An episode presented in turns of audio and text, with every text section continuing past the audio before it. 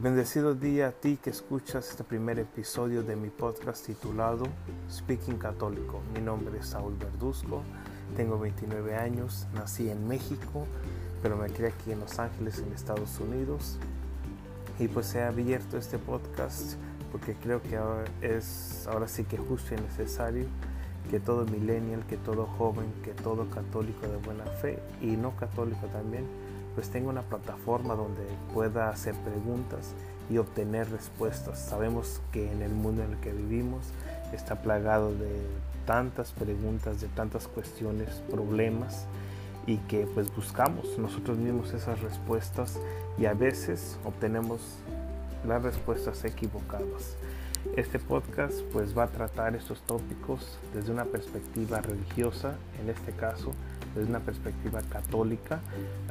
me guiaré por la Sagrada Escritura, me guiaré por el magisterio de la Santa Iglesia Católica y pues por supuesto por la opinión de los invitados que tenga en los diferentes episodios del podcast.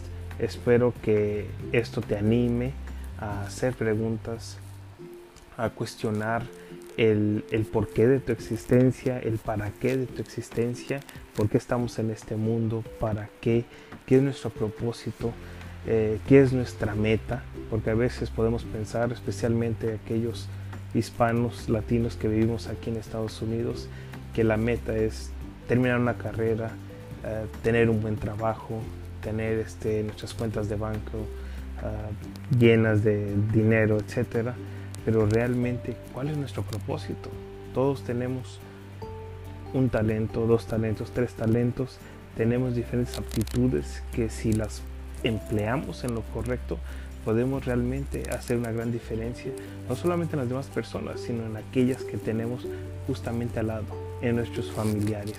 Así que pues espero compartas este link, compartas la, el enlace de este podcast y pues conforme vengan las preguntas pues empezaré yo a planear el tipo de tópicos, el tipo de temas que estaremos tratando en este podcast. Que tengas un maravilloso día, que Dios te bendiga y nuestra Madre Santísima te cubra con su manto.